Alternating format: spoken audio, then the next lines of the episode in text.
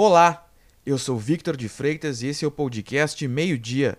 Os destaques da manhã desta quarta-feira, dia 9 de dezembro de 2020 são: O Instituto Geral de Perícias divulgou que a causa da morte de Jane Beatriz da Silva Nunes, de 60 anos, foi aneurisma cerebral. Ela morreu depois de uma ação da Brigada Militar na Vila Cruzeiro na manhã de ontem. A perda da vizinha e líder comunitária gerou protesto entre os moradores que acreditavam que ela tinha sido agredida por policiais. Voltou a subir a demanda por leitos de UTIs em Porto Alegre nos últimos dias por causa do coronavírus.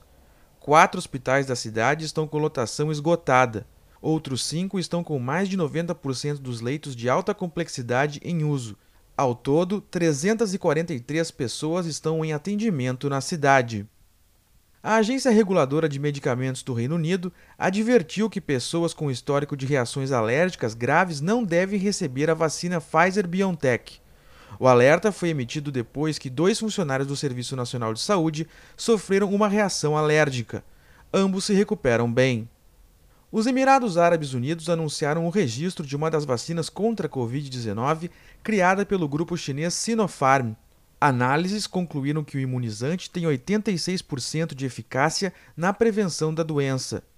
Esse é o primeiro registro internacional de uma vacina produzida pela China. Os Emirados Árabes também estão realizando a fase 3 de testes da vacina russa Sputnik V.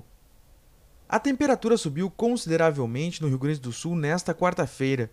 Com a saída da massa de ar frio, o calor toma conta principalmente na fronteira oeste e na região norte.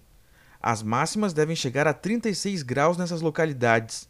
Pode chover de forma fraca e isolada somente na Serra e no litoral norte. Para saber mais, acesse agora.rs.com. Acompanhe agora no RS também nas redes sociais. Obrigado pela sua companhia e até amanhã.